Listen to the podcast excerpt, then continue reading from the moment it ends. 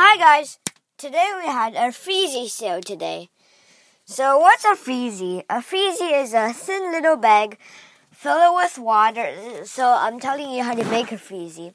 Put it in the thin little bag, um, fill it up with water, put sugar in it and put flavor. And then um, sort of make it into ice.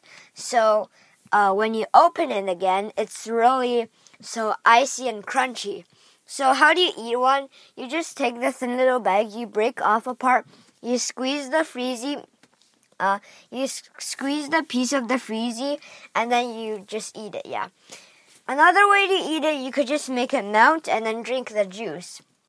Well, uh, today I found a dollar. I was lucky enough to find a dollar, and uh, I got a white one. I don't know its flavor.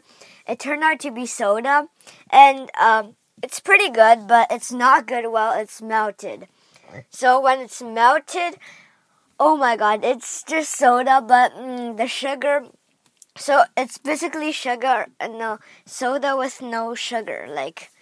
Uh, but it has sugar, so I'm not sure why it tastes that um, that uh, not sugary or um, I don't know the word. Yeah, so the freezy sale was for raising money uh, for this Lighthouse Foundation or something. It's for like poor little children and uh, people and children and uh, seniors that have um, digestive diseases, um, like mm, they, they can't digest food and stuff. So, uh, yeah. So there's a team on our class. It's sort of like well, not in our my class, but in our school. Well, uh, it's kind of like track and field, except it's kind of like running. Um, I think it's called Girls on the Go, and um, so basically, girls a girl cross country team, and they sold the freezies, and yeah, so I'm not sure why there's a, such a long line there because like there was a huge line in the front of the school and because of the line i had to wait wait like three minutes. But i don't understand.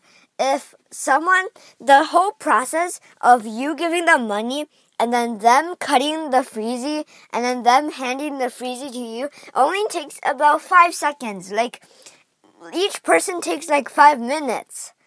Oh my god so the freezies were delicious, and I think the money is pretty purposed, or uh, it's not wasted. I have to say.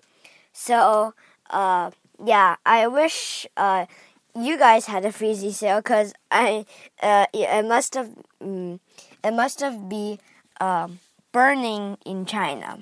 So yeah, bye bye.